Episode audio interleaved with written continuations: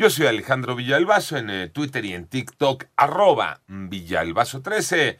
Es jueves 9 de marzo, Iñaki Manero, ¿cómo te va Iñaki? ¿Cómo estás Alex Villalbazo, Alex Cervantes, amigos de la República Mexicana? Gracias por iniciar tu día con Panorama. Vámonos con el panorama y en el panorama nacional la Agencia de Aviación Civil solicitó 486 millones 839 mil 693 pesos a la Secretaría de Hacienda y Crédito Público para modernizar la infraestructura del Centro Internacional de Adiestramiento de Aviación Civil.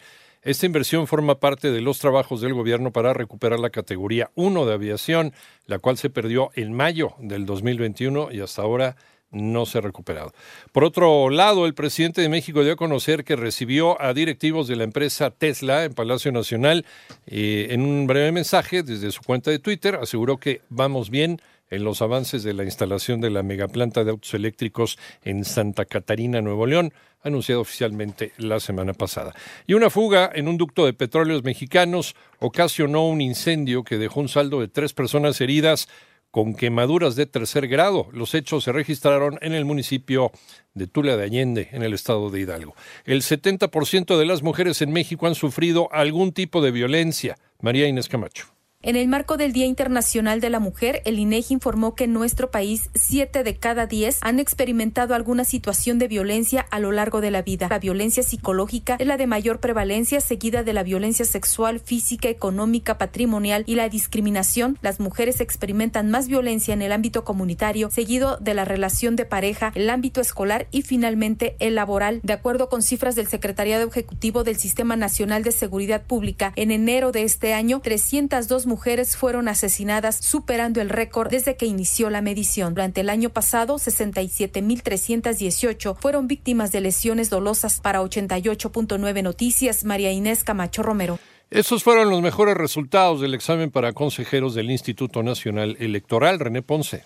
El Comité Técnico de Evaluación encargado de la selección de candidatos a consejeros electorales del INE dio a conocer las listas de 102 mujeres y 102 hombres con los puntajes más altos en el examen de conocimientos, entre los que destacaron el asesor de Morena ante el INE, Jaime Castañeda, y Armando Ocampo, quien se desempeñará como titular de la Comisión Ejecutiva de Atención a Víctimas de la Ciudad de México. Ambos obtuvieron los puntajes más altos entre los hombres, mientras que entre las mujeres destacaron Maday Merino y Berta Alcalde, hermana de la secretaria del Trabajo, Luisa María Alcalde. Será el próximo viernes viernes 10 de marzo, cuando el comité técnico dé a conocer de manera pública el listado de quienes pasaron a la tercera fase. Para 88.9 Noticias, René Ponce Hernández. Vamos al panorama internacional. El senador republicano por Carolina del Sur, Lindsey Graham, presentó una iniciativa que, de ser aprobada, obligaría a la administración Biden a integrar a los cárteles mexicanos a la lista de entidades terroristas del Departamento de Estado de los Estados Unidos.